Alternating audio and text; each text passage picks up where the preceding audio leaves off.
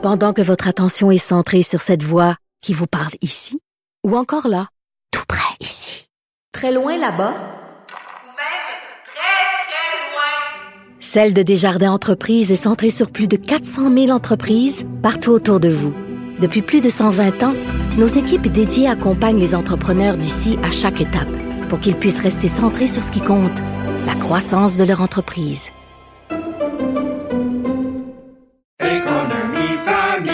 Ici Ricardo. Et Émilie, marchand d'IGA. On a envie de vous inspirer à bien manger. À moins de 5 la portion. Suffit de repérer les produits valeurs sûres et de les cuisiner avec une de nos recettes. Les valeurs sûres, c'est bien pensé, hein? Bien sûr! Détails sur IGA.net.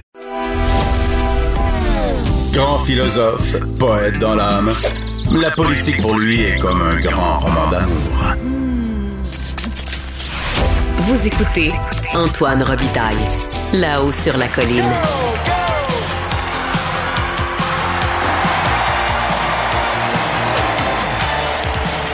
Bonjour Marc-André Gagnon. Bonjour Antoine. Correspondant parlementaire à l'Assemblée nationale pour le journal. Alors, euh, comme plusieurs, Marc-André, tu es comme conscrit en politique fédérale? Exact. Même si habituellement tu fais de la politique provinciale? C'est ça, là je suis en pleine conversion. oui. Comment ça se passe? Ben c'est parti. C'est une thérapie de conversion? Ouais, presque. On est ailleurs quand même. Mais euh, oui, non, donc la campagne. euh, Comment t'aimes ça, la politique fédérale? électorale est partie? Ben, moi, j'ai euh, couvert la campagne électorale de, fédérale de 2015, en plus particulièrement. OK. Dans les dernières années, j'étais embarqué sur Air Mulcair. Ah, mon oui. collaborateur, Thomas Mulcair, donc Ben qui oui, était chef du NPD Mon à l'époque. préféré. Puis, il faut pour se situer, c'était une campagne qui était très, très longue, en Oui. 2015. 73 jours. Et, et Tom Mulcair partait gagnant au départ dans les intentions de vote. Puis à la fin, bien, finalement, c'était la débandade. Mais tu quelle expérience de faire le Canada d'un océan à l'autre. Voilà. Euh, donc ça, c'était mon expérience en 2015. 2019, j'étais moins présent dans la couverture de la, de la campagne. Mais là, c'est... ben, Donc, tu as la piqûre, puis là, tu reprends du service. Exact. Puis t'analyses là cette semaine, puis on va pouvoir te lire là, dès demain dans Oui. le journal les performances des chefs. Euh, tu as interviewé des experts, des experts en com? Exactement. Nouveau rendez-vous. Donc, euh, à chaque samedi dans les pages du Journal de Québec et du Journal de Montréal, on va présenter un bulletin des chefs. Donc, une fois par semaine, euh, je vais évaluer avec des experts universitaires, c'est-à-dire Mireille Lalancette de l'Université du Québec euh, à Trois-Rivières, Bernard euh, Motulski, qui est euh, Ben auteur, conférencier, professeur bien ça a connu. déjà été mon patron Ah oui, ben oui. à l'Université de Montréal. OK.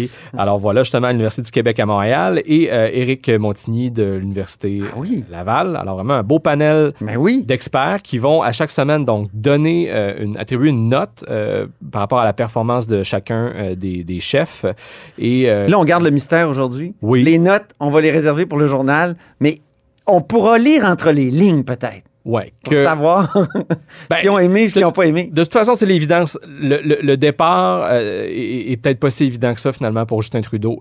C'est particulier parce que c'est lui qui, comme le souligne une de mes expertes, euh, porte l'odieux du déclenchement de cette euh, campagne électorale fédérale euh, en, plein début de, de quatrième vague. Mais c'est peut-être lui qui a un peu moins bien performé. Alors que Erin O'Toole, au contraire, est, est- est pourtant le plus méconnu de la gang, mais Mhm. c'est peut-être lui qui a le mieux performé. Euh, cette semaine, qui a marqué davantage de points, ben, il a tout à gagner. Donc, euh, Il je- est plus jeune que Justin Trudeau. ouais, je sais, ça, c'est pas évident pour. euh, je- je- J'ai remarqué, c'est tellement le commentaire qui est revenu le plus parce que. C'est fou.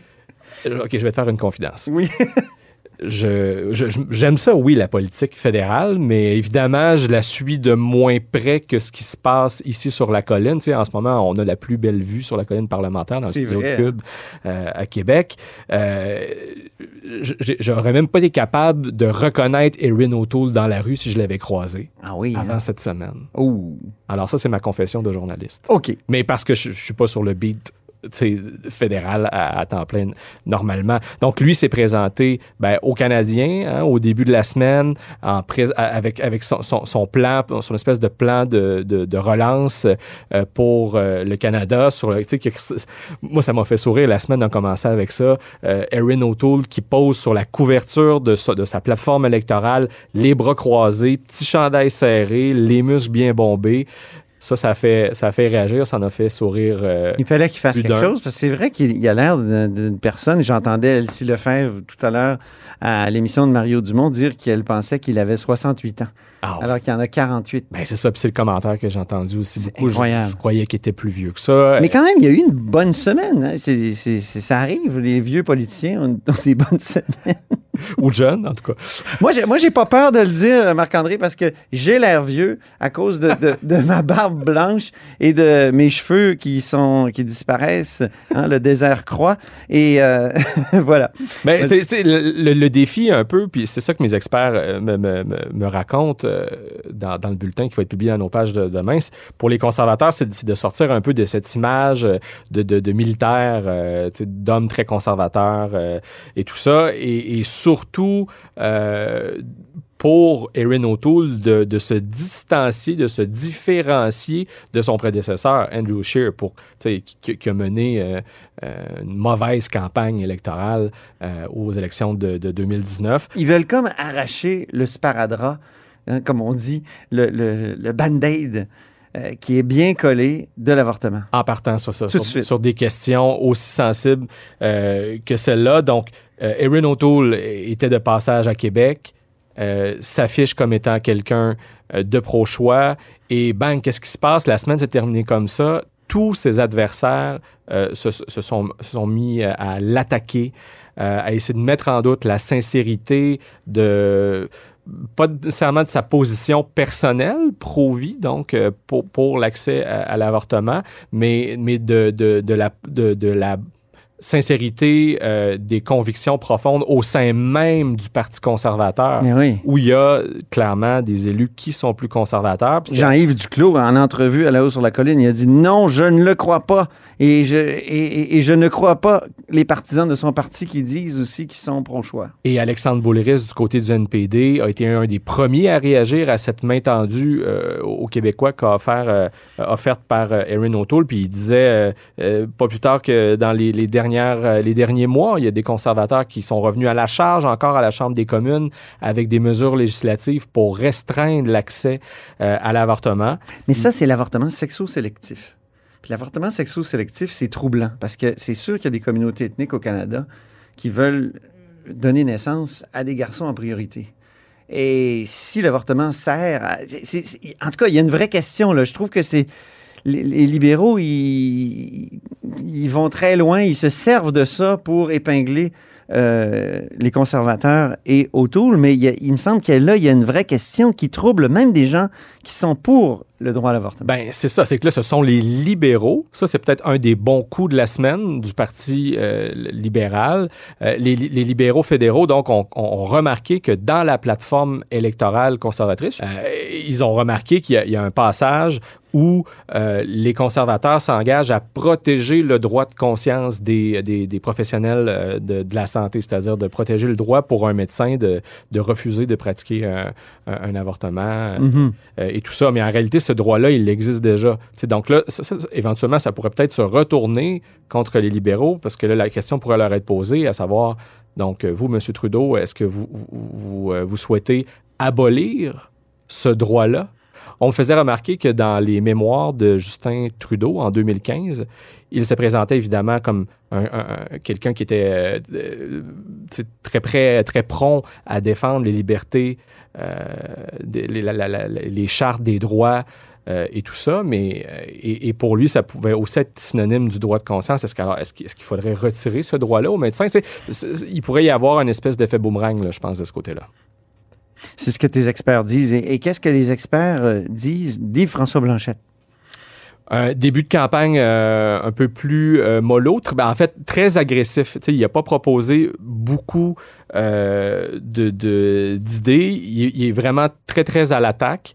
Et ça, ça pourrait peut-être se, se- se retourner euh, contre lui. Alors, il faudra peut-être qu'il qu'il fasse davantage de, de propositions euh, qui, qui, qui abaissent le ton, qui est un peu agressif. C'est ce que mes experts euh, Ah oui? en pense du moins, mais sinon, il y a quelque chose que tout le monde accorde à Yves-François Blanchette, c'est que c'est, ben, de un, c'est celui qui parle le mieux le français. Je sais que tu, euh, est un grand amoureux de, de la langue française. Ben, comme, comme les auditeurs qui aiment comprendre ce qu'on dit. Oui, c'est sûr. et, et, euh, mais il y a aussi le, le sens, euh, le sens de la formule. Euh, et, et ça, tout le monde lui, lui accorde. Euh, c'est encore quelque chose qui risque de... Une de ses meilleures phrases, c'est sur l'élection. Quand il a dit pour Justin Trudeau, il parle, qu'il parle d'une page d'histoire, c'est surtout une page de sa biographie. C'était très bien envoyé. Et, et voilà, puis ben, ce, ce talent-là, euh, naturel qu'il a, euh, ben, ça risque de l'aider euh, lors du premier euh, face-à-face, euh, début septembre. Euh, évidemment, euh, c'est un moment important. Euh, Puis, si, si on, on resitue maintenant la campagne électorale dans son ensemble, ben, il faut regarder à quel moment elle a lieu. On est au début d'une quatrième vague. Les gens s'intéressent surtout à savoir quelles seront les mesures à la rentrée scolaire, oui, parce qu'il y a aussi une rentrée scolaire, ça fait partie du contexte. Et- On se pose la question, qu'est-ce qu'on fait en élection? Ben, Vraiment, là. ben, c'est ça. En tout cas, la question s'est Surtout posée. après la semaine qu'on a passée où François Legault a repris son air de, de- de vilain qui veut tuer Noël. Ouais. Puis il fait chaud, tu sais, euh, Ouais. non seulement en studio, mais à l'extérieur aussi. On a une période de canicule. Les gens sont encore un peu euh, euh, en vacances. Euh, il y aura le long week-end de la fête du travail. Mm. Euh, Est-ce que les gens sont vraiment euh, à l'écoute? Il faudra aussi que, c'est ça, les différents partis arrivent avec des propositions qui vont, être- qui, qui vont, qui vont, qui vont capter euh, l'attention des, euh, des électeurs. Euh, un, un des défauts que mes experts ont noté du côté de Justin Trudeau, c'est qu'il a, euh, il a surtout passé la semaine à vanter ce qu'il a fait. Mais ce que les gens veulent savoir, c'est qu'est-ce qu'il va faire. Et c'est peut-être en mettant de l'avant ce qu'il va faire, euh, parce que c'est lui là, qui, a- qui a plongé le pays en élection, puis qui veut, un- autrement dit, une majorité hein, à, la, à- à la Chambre des communes. Mais ça, Ben, il dit pas qu'il veut une majorité. Il dit qu'il veut consulter les Canadiens sur Ouais. ce, qu'ils veulent faire. tout le monde a bien compris que c'est ça Ben l'objectif. oui, sais. Donc, il faut qu'il explique qu'est-ce qu'il veut, qu'est-ce qu'il veut faire avec cette majorité-là s'il parvient à l'obtenir. Et euh, là, on a vu aussi cette semaine ce qui s'est passé en Nouvelle-Écosse. Euh, ça nous a tous rappelé euh, 2014 avec Pauline Marois. Oui. Est-ce qu'il va se produire la même chose à Ottawa? La réponse le, le- le 20 septembre. Ma formule sur la Nouvelle-Écosse, euh, je vais te la dire, c'est que la COVID n'est pas un vaccin contre la défaite électorale des gouvernements en place. Très belle formule. Très belle formule. Mes hommages. Et puis euh, Jack Meeting, on n'en a pas parlé? Ouais, ben en tout cas, lui, chose certaine, sa position maintenant, elle est claire sur le, le troisième lien.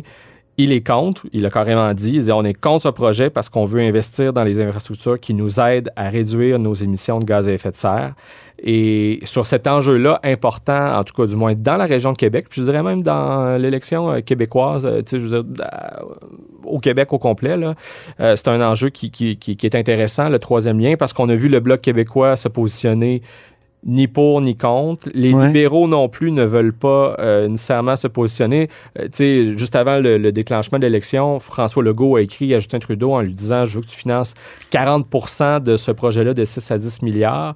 Les conservateurs ont été les premiers à dire oui, nous, on, on- on va accorder ce financement-là. Et là, le bloc qui se positionne ni pour ni contre. Euh, Jack Meeting. euh, les libéraux, écoute, mais Les- les hier dans mon entrevue avec Jean-. Jean-Yves Duclos, j'ai trouvé que Jean-Yves Duclos était quand même très dur sur le troisième lien. Ouais. Euh, et tout en disant que le gouvernement du Québec avait bien le droit de faire ce qu'il veut, euh, il disait, ben nous, notre priorité, alors que la planète brûle, c'est le transport en commun, c'est tout ça. Il a vraiment insisté, je, je l'ai trouvé, euh, euh, mais, mais, aussi, il joue, il n'est pas aussi clair que Jack Meeting. Jack Meeting est clair. Ceux qui sont contre le troisième lien euh, savent où lui loge. Monsieur Duclos, euh, au, au lendemain euh, de, de- de l'envoi de la lettre de François Legault à Justin Trudeau, a dit Ah, ben, comme, comme il te raconte un peu dans ta chronique, il, il n'y a pas de programme pour financer des, des- des- des projets de nouvelles autoroutes, mais il y a peut-être une possibilité d'en financer une partie avec le volet transport en commun, mais il faudra qu'il y ait tout le processus environnemental, etc. Mhm. etc.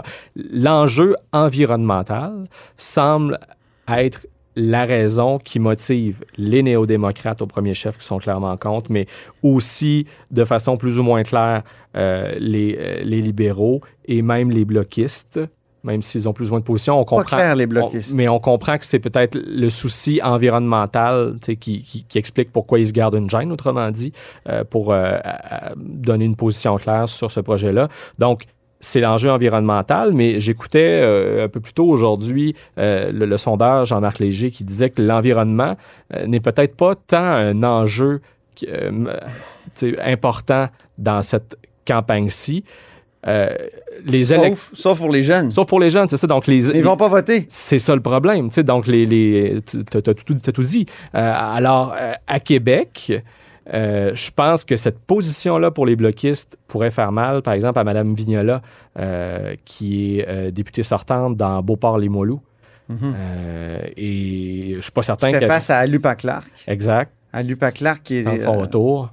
qui est un spécialiste du porte-à-porte. Je sais pas si en période COVID, c'était aussi facile de faire 80 000 portes comme il avait fait la dernière fois. Je sais pas. Et parlant de formule COVID, euh,